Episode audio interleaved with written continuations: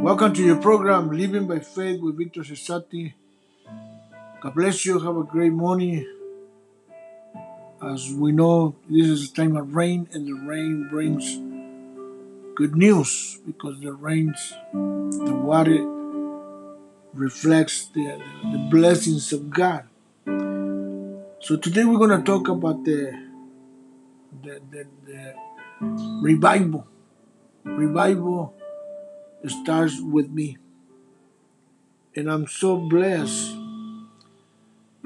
to, to, to share about this. I, I, I preached a message a few weeks ago in a church, and, and I just want to share that, that just a, you know, the, the, uh, a, a word uh, of encouragement. And this is what the Bible says in Joel 2 28 29. And after this, I will pour out my spirit upon all flesh, and your sons and daughters shall prophesy, you, the, uh, the older will dream dreams, and the young will see visions, and also on the servants and the, and the handmaids, I will put out my spirit upon those days. And we live in the day that the Holy Spirit right now is, is, spread, is flowing all over the world. And in Habakkuk chapter 3, verse 2, it says, O Lord, I heard your word and fear.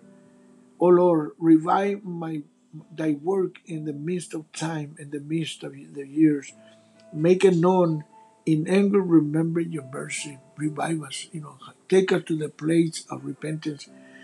And, and when we talk about revival, it's one thing that revival starts with me, starts with you and me.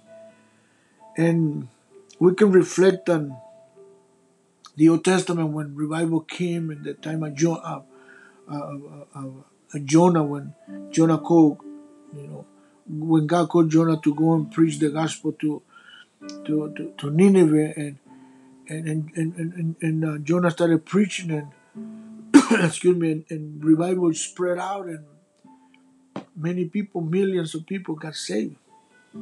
So when revival spreads out excuse me when the Holy Spirit just I mean flows revival spreads out and we're living in those days and also we can remember when Jesus came to this world when he started preaching. We started preaching the gospel and the revival that's when it's actually when the real revival started out. And then you know twelve men got saved and then after those twelve men hundreds and hundreds of thousands and, and thousands and thousands of people got saved and, and after even Jesus died, you know, you know, the, the, the, the, revival continues through the whole world. The disciples took the, the revival, you know, through other, through other countries, to other places, and and the revival continues. And it's so powerful how the Holy Spirit just moves.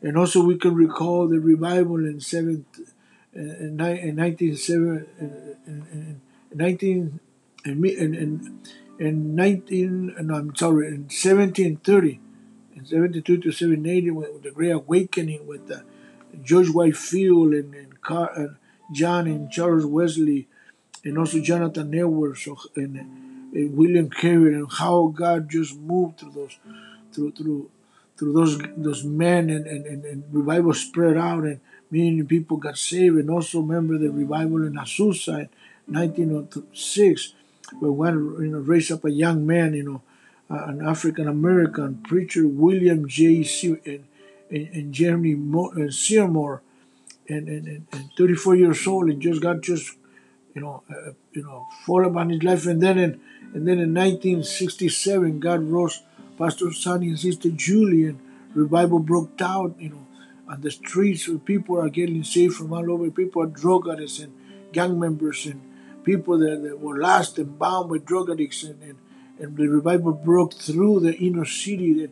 And now we are in 36 countries of the world because the Holy Spirit just started flowing in our lives and through our lives. And, and praise God for the revival. And, and, and just be ready for revival.